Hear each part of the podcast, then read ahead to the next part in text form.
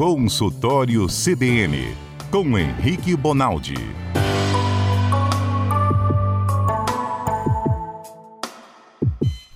Doutor Henrique Bonaldi, tudo bem? E aí, tudo bem, gente? Boa tarde para todo mundo, para quem está nos escutando, quem está aí na mesa. Hoje é dia do médico e do pintor, mas nós estamos prestando homenagem aos médicos aqui, sabia, doutor? E abrimos o espaço para o ouvinte. É... Prestamos homenagem ao médico que já o ajudou na vida, enfim, tem tanta mensagem. Vou ler da Márcia aqui agora.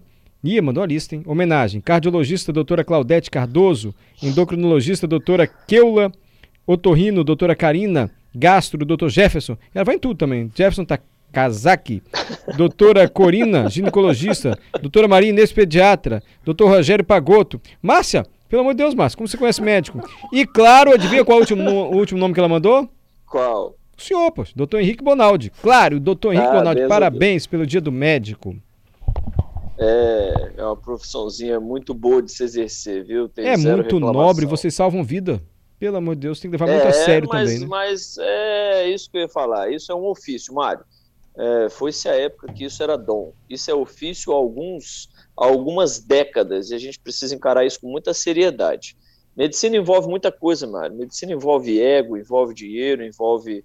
E, e, isso é perigoso. A gente tem que se manter sempre mais empático do que simpático. E gostar de gente, né, doutor? Tem que gostar de gente mesmo. Gostar de gente, é. Gostar de gente, gostar de informação, gostar de leitura, é, gostar de trabalhar, porque não é brincadeira, né? Um plantão de 12, 24, 36, 72, passar o carnaval inteiro dentro do hospital porque não tem ninguém para assumir. Então precisa gostar de trabalhar também. Doutor Henrique, como é que você resolveu virar médico? E minha história é um pouquinho mais longa. Tem Eu problema, sou, pode contar. A minha, primeira, a minha primeira formação, Mara, é fisioterapia. Eu fiz fisioterapia pela Mescan, eu sou um egresso muito honrado e, e feliz da fisioterapia da Mescan, e eu fui fazer terapia intensiva na, na Unicamp, nessa época aí, de, de, quando a gente acaba né, a graduação. Terminando a fisioterapia Rapidinho, Unicamp... o fisioterapeuta ele trabalha dentro da UTI também, né? Às vezes o paciente tem que fazer exercícios lá, com ajuda, tem que ter um fisioterapeuta dentro da UTI. Exatamente. Hoje, por exemplo, na, na, era, na era do Covid aí, a, a gente está falando que, que é, muita porcentagem enorme de pacientes não morreu por conta da fisioterapia. A gente não tinha remédio, né? Então era a assistência que era dada a esse cara. Então, enfermeiro, técnico de enfermagem e fisioterapia em cima, porque em termos de medicamento a gente a estava muito amputado naquela época, né? Não tinha muito o que se fazer. Então era uma terapia de suporte onde a fisioterapia é primordial. E aí, indo, indo para a Unicamp fazer, eu, eu descobri um mundo muito grande, assim, a Unicamp é um, é um lugar, assim, onde a ciência é, é falada nos corredores, assim. E aí eu voltei de lá com essa sensação de que, de que eu podia dar um passo diferente, não além, mas diferente. Eu senti que a, que a coisa da autonomia, a coisa da, da, do trabalho com o diagnóstico, né, de correr atrás, era algo que era muito interessante para mim. E aí eu fui correr atrás de fazer, de fazer medicina é, com esse objetivo, assim, de sentar a bunda na cadeira e falar o que, que, o Mário tem. Se eu juntar isso, isso, isso, isso, isso, o que, que ele tem? Que é algo que a gente treina na fisioterapia voltado aos diagnósticos fisioterapêuticos, mas não, não voltado à parte médica. E a parte médica foi me encantando. E como diz um amigo meu, Túlio Agresta, que é um anjo na minha vida, assim, médico, um cara que eu conheço desde os meus 15, 16 anos de idade. Um, certa vez, ele entrou na fisioterapia comigo, Mário, e foi para medicina com com um ano, assim, sabe? Um ano depois de, de fisioterapia, ele entrou na medicina. E eu fui, eu fui perguntar para ele, ele falou para mim assim, Bonaldi, a sensação que eu tenho é que eu sentei na minha poltrona. É o lugar onde eu queria estar sentado, é o sofá da minha casa. É essa a sensação literal quando eu formei na medicina. Eu senti que, que era um sofá para mim, eu estava confortável. Que legal, então essa foi a minha história. Essa foi a minha história. Cheguei, formei mais velho, formei com quase é, quase, eu tinha quase 30 anos quando eu formei, terminei todas as minhas pós-graduações, eu tinha quase 36 anos, então eu fui um cara meio atrasado, sabe? Meus amigos é, comprando carro, viajando em lua de mel e eu ainda estudando, parecia Eduardo e Mônica, sabe? Mas, mas é, zero, zero arrependimento. Acho que foi no tempo certo, correto para mim. É, hoje eu entendo a medicina com muito mais maturidade, hoje eu entendo o meu ofício, com muito mais é, certeza, assim, acho que fez bem para mim esse período, esse período a mais. E quando você recebeu o seu primeiro paciente, assim, eu sei que faz residência, mas tá, tem um consultório e chegou meu primeiro paciente. O seu sofá, que era o sofá da sua casa, ficou confortável diante da visita ou a visita foi meio desagradável? Você lembra assim? Já dá uma segurança por tantos anos de estudo ou tem coisas que só o tempo ensina, doutor? Não, não, é só o tempo ensina, não tem jeito. E hoje, não é o tempo cronológico, é o tempo de serviço, né? Quanto mais dentro do hospital você fica, melhor adaptado, melhor preparado você está. Então, vou dar um exemplo meu. Eu era um rato de hospital. Então, apesar, existe uma, uma cardiologista aqui no estado que, que recebe pouquíssimos alunos com ela, sabe? E eu fiz questão, ela me mandou embora da UTI dela quando estava ainda no quarto, terceiro ano de faculdade, e eu garrei na poltrona e falei, eu não vou sair daqui, e assim fiquei. Então eu fiquei muito tempo dentro do hospital, ainda no processo de graduação, ainda durante a faculdade, eu fazia todos os fins de semana dentro do hospital. Isso fez muito bem para mim. Eu cheguei na residência com outra bagagem, mas eu lembro do primeiro paciente atendido só por mim, eu e Deus. Foi num pronto atendimento aqui do Espírito Santo, é, inclusive o primeiro que marcou, né, Mário? O primeiro que a gente não, é, que marca. Era uma menina de 12 anos de idade, com muita náusea e vômito, e eu fiz uma medicação e ela fez uma síndrome chamada síndrome extrapiramidal, por conta do remédio que eu fiz. Então, naquele Ave momento Maria. ali, eu precisava resolver. É, Mário, eu precisava resolver um problema numa menina de 12 anos de idade que eu causei. E que não tem muito jeito, sabe? Não é erro, é que acontece. Chama síndrome extrapiramidal. É danado para acontecer. Depois que você faz, depois que você tira o sujeito dessa síndrome da primeira vez, fica tudo muito mais fácil. Mas na hora bateu um desespero tremendo, né? Eu estava diante de uma menina de 12 anos de idade, num lugar onde eu tinha pouquíssima medicação. Então, até essa sensação de que o SUS é sempre muito maravilhoso, você perde naquele momento que você não tem todos os instrumentos que você queria ter. Mas não tem problema. Eu tinha professores que me atenderam num sábado à noite, professora Kelly Mescher, uma mulher, uma pediatra fenomenal, ela me atendeu e, e tirou essa paciente da síndrome junto comigo, porque o que eu tinha disponível lá não é o que eu tinha estudado. Então, eu tive que ir atrás de medicações é, é, de segunda escolha, né? E ela me ajudou e saiu, e, e eu lembro disso com, com, muita clareza. Assim. Mas que teste logo é quando a gente... primeiro? E o é, que, que, é esse raio é dessa assim síndrome mesmo, piramidal dual aí? Que, que síndrome é? Toma um remédio Mário, da síndrome? Anos depois, eu de plantão na UTI, médico não para de trabalhar quando está doente. Né? Eu de plantão na UTI, eu e um colega meu chamado Eduardo Castro, que é um pai para mim na cardiologia, eu e ele de plantão, eu comecei com náusea e vômito. Ele falou para mim assim: Henrique, vamos fazer uma bromoprida. Eu falei: vamos fazer uma bromoprida. O que aconteceu comigo, Mário? Síndrome, Síndrome essa piramidal. Mário, a, vou, vou, te contar a sensação, hum. ao invés de te dar o diagnóstico. A sensação é que seu corpo está saindo de dentro de você. A sensação é que você quer explodir e que sua alma quer sair para correr. Porque você, você tem uma sensação isso. Não, não de sensação de agitação mesmo. Tá a impressão que você tem é que você está querendo sair de dentro de você. A impressão que você tem é que você está amarrado dentro de você. É um negócio muito ruim. Então você fica agitado, desorienta, você tem é, é, heteroagressividade, né? você fica agressivo, às vezes fala coisa com coisa. É muita agitação que você fica. Parece o exorcista, parece que é a menina que fica girando o, o, o pescoço. Gente, essa é a sensação. E, um é. remédio provoca essa síndrome? Um remédio para náusea? Isso, aí é, e eu não saí com a primeira medicação que faz para retirada, eu saí com a segunda. Então eu fiquei, e eu tenho um vídeo disso. Uma hora eu vou mostrar para vocês o vídeo. Porque ele, ele muito brincalhão, sem vergonha, ele filmou eu com essa piramidal para gravar pro resto da vida. De vez em quando, uma vez por ano, ele me manda aquele WhatsApp, do nada, assim, chega o meu vídeo.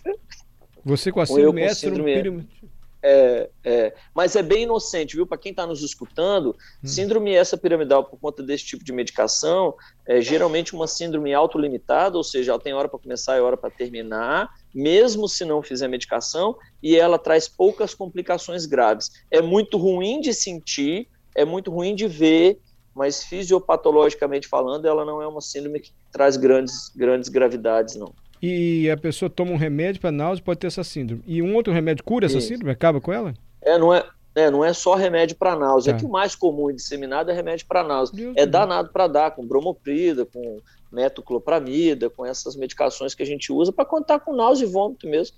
É danado para dar.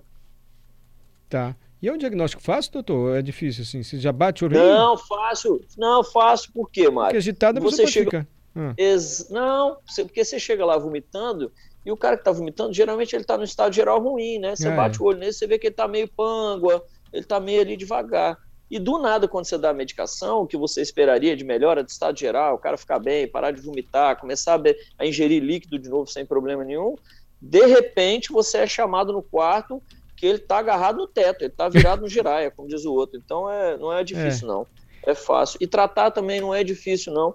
São uhum. medicações, é, de certa forma, comuns, assim, que, que tem. Mas, uhum. mas, é, mas é pior a sensação.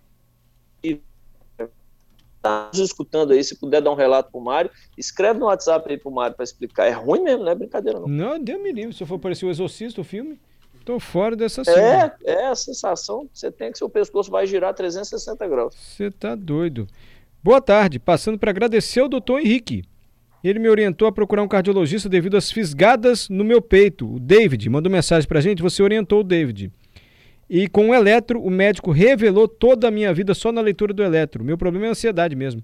Me passou o remédio Alparazolam, sei lá. Já estou bem, graças a Deus. David está agradecendo a você, não por uma consulta no consultório, mas por uma participação aqui no CBN Cotidiano. Essa é, essa é a maior vantagem de estar aqui falando, né, Mário? A gente se diverte. A minha terça, eu já falei declaradamente que eu começo melhor minha terça-feira do que minha quarta, do que minha segunda. Mas o grande valor do nosso trabalho aqui, mesmo que de uma forma muito irreverente, é exatamente essa: tentar, tentar entregar conhecimento, porque com conhecimento o cara é capaz de resolver a vida dele na casa dele, né? A senhora de 80 anos, quando ela entende o que está acontecendo com ela, ela é capaz de dar valor ao remédio que ela toma no médico que ela tem que ir, no exame que ela ia. Ah, não vou fazer esse exame, não, que eu estou cansado. Eu aposto que depois de entender, o sujeito levanta e faz. Né? É aquela velha, velha frase, né, Mário? É, eu, é, até você saber a diferença entre o certo e o errado, você até faz o errado. Depois que você sabe a diferença entre certo e errado, é muito difícil você ter coragem de errar, né? É. Às vezes a gente fica na dúvida, tá certo ou errado o que eu estou fazendo, mas tudo bem. Aí é a questão filosófica. Vander, aproveitando que é dia do médico, uma pergunta ao doutor. Como é um médico passando mal, doutor Henrique? Ele vai logo para o hospital? Ou ele fica se autodiagnosticando? Ele pensa o que pode ser? Qual o pensamento de um médico nessas horas? Não sei se o senhor vai conseguir explicar. Não, o Vander diz, não sei se eu consegui explicar meu pensamento. Explicou sim. Quando o médico é paciente, como é que geralmente os médicos reagem, doutor? Médico é bom paciente? Ô, Vander, não, não é péssimo paciente, porque como o cara domina as grandes possibilidades do diagnóstico de que ele está sentindo, está com dor no peito, ele sabe que pode ser gás, que pode ser osso muscular, que pode ser um treino pulmão, aí ele acaba postergando. Então essa é essa é a maioria. Mas tem médico hipocondríaco que vai com o primeiro espirro que ele dá, ele está no médico também. Isso aí, isso aí é possível. Eu, Henrique, sou um cara bem difícil de ser paciente. Uma, uma certa vez eu tinha, eu tinha minhas duas meninas, eu tenho duas filhas, né? Uma delas era de, de berço ainda, a, a, mais nova. E aí eu comecei a passar mal dentro de casa e minha mulher falando para mim, procura um médico, você não tá bem. Eu tô olhando para sua cara, minha mulher é educadora física, né? Aí eu fui enrolando, Mário, enrolando, enrolando. Uma determinada hora eu sentei no sofá e disse para ela assim: eu vou apagar, você vai ligar um 92 ou para Denilton, que é um amigo meu médico. E eu apaguei. E eu acordei com pelo menos umas quatro pessoas dentro da minha casa, uma preocupação tremenda. E depois daquele dia ali, quando eu começo a passar mal, minha mulher põe eu para fora de casa e fala: enquanto você não resolver, você não. Eu achei que você estava morrendo aquele dia. Porque é, era, era indigestão. Eu, eu desmaiei por indigestão, não era nada grave. Mas você vai levando para frente, entendeu? Porque você acha que você sabe o remédio que é para tomar. É médico é um bicho difícil, cara. Doutor, mas o senhor tem umas experiências, o senhor, com todo respeito, o senhor me perdoe, mas o senhor vai tomar um remédio para náusea, tem uma síndrome que o senhor parece um, a mulher do exorcista. o senhor tem uma indigestão e desmaio, eu tenho indigestão direto, nunca desmaiei.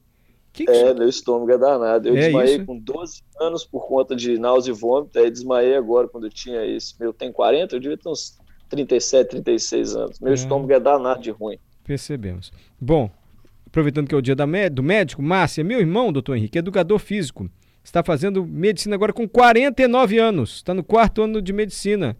Michel Maio, nome do irmão da Márcia. O que, que você diria para ele, hein? Para Márcia, vai em frente, 49 anos, no curso de medicina. Sempre, Mário. Sempre, Mário. Vai sentar na poltrona que você sempre sonhou sentar. É isso mesmo, bola para frente a gente não sabe que horas termina. A gente tem, tem, infelizmente, colegas de turma aí que às vezes o cara padece durante a faculdade com 19, 20 anos de idade, e o outro que forma com 80 ainda trabalha 9 anos lá. Imagina. Quantos médicos com 70, 75 anos de idade caiu para dentro do Covid, Mário, e nos ajudou naquela história toda? Imagina. Pau na máquina, como diz o outro, vai embora, seja feliz. Vai embora. Vai... 40 anos. Márcia falou, né, desculpa, 40, não, 40. Tá bom, Márcia, vai, vai assim mesmo. Vai dar incentivo aí para o seu irmão.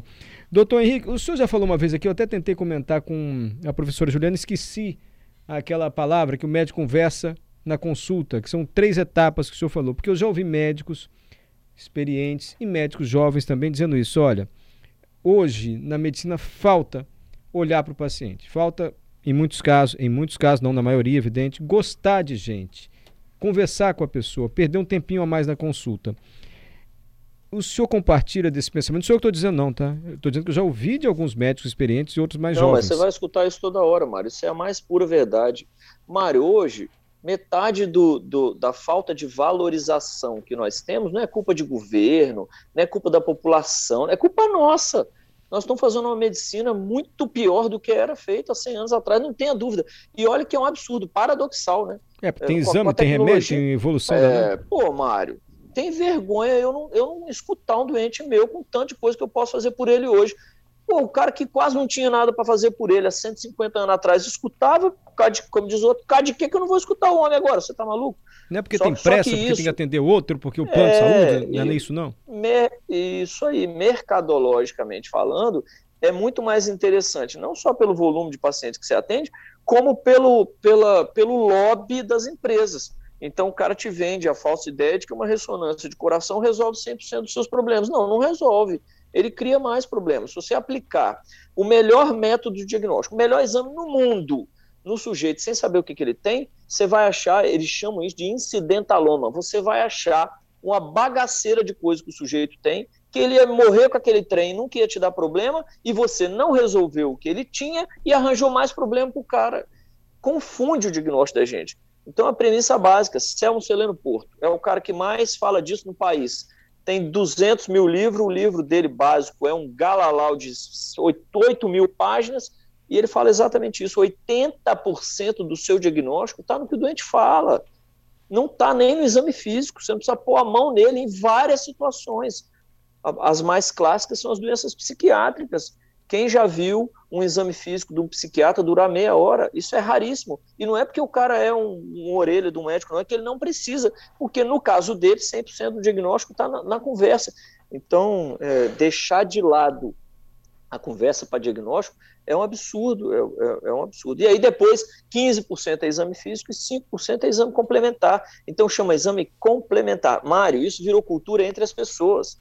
Está super difícil você convencer uma família, um paciente, de que você não precisa daquele X exame. Está super difícil, porque está todo mundo crédulo de que exame é o que resolve. Não resolve, meu bem. O que, o que resolve é você sentar na frente de um médico decente para você contar a história da sua vida, para ele dar o diagnóstico certeiro. Assim, só para a gente ter uma ideia se o médico está conversando com a gente adequadamente ou não está. O senhor acha que eu chego no consultório, doutor, estou com a dor aqui nas costas, o quê?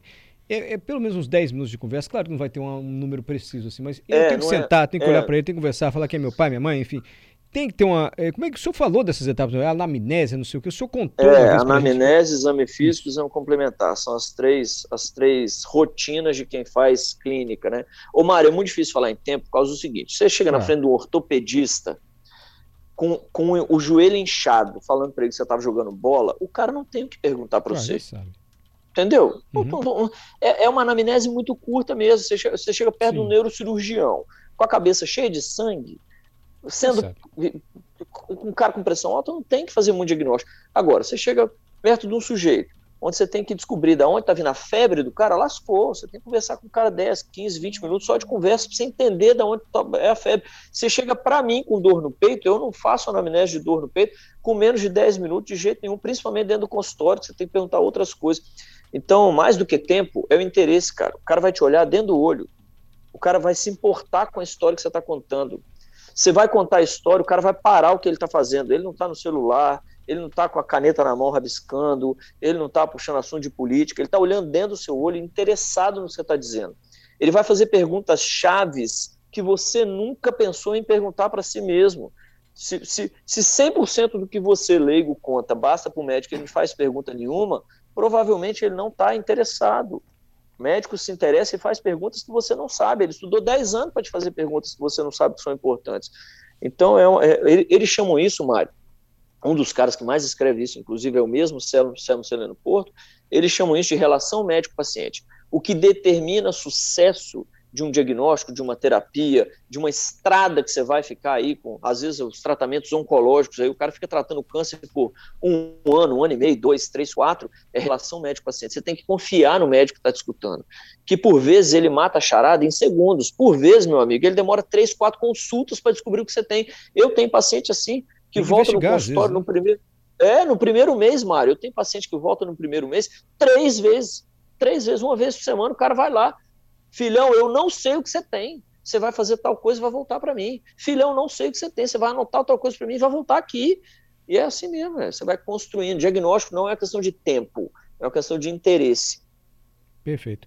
É, deve ser um desafio intrigante e, e assim, é bacana o médico quando ele conquista, né, quando ele descobre, volta aqui, Marcos, já sei, vou te ajudar. Deve ser demais essa sensação de ajudar, sim, uma pessoa ajudar a melhorar a saúde, evitar dor. Olha o depoimento do William, doutor Henrique, nosso ouvinte.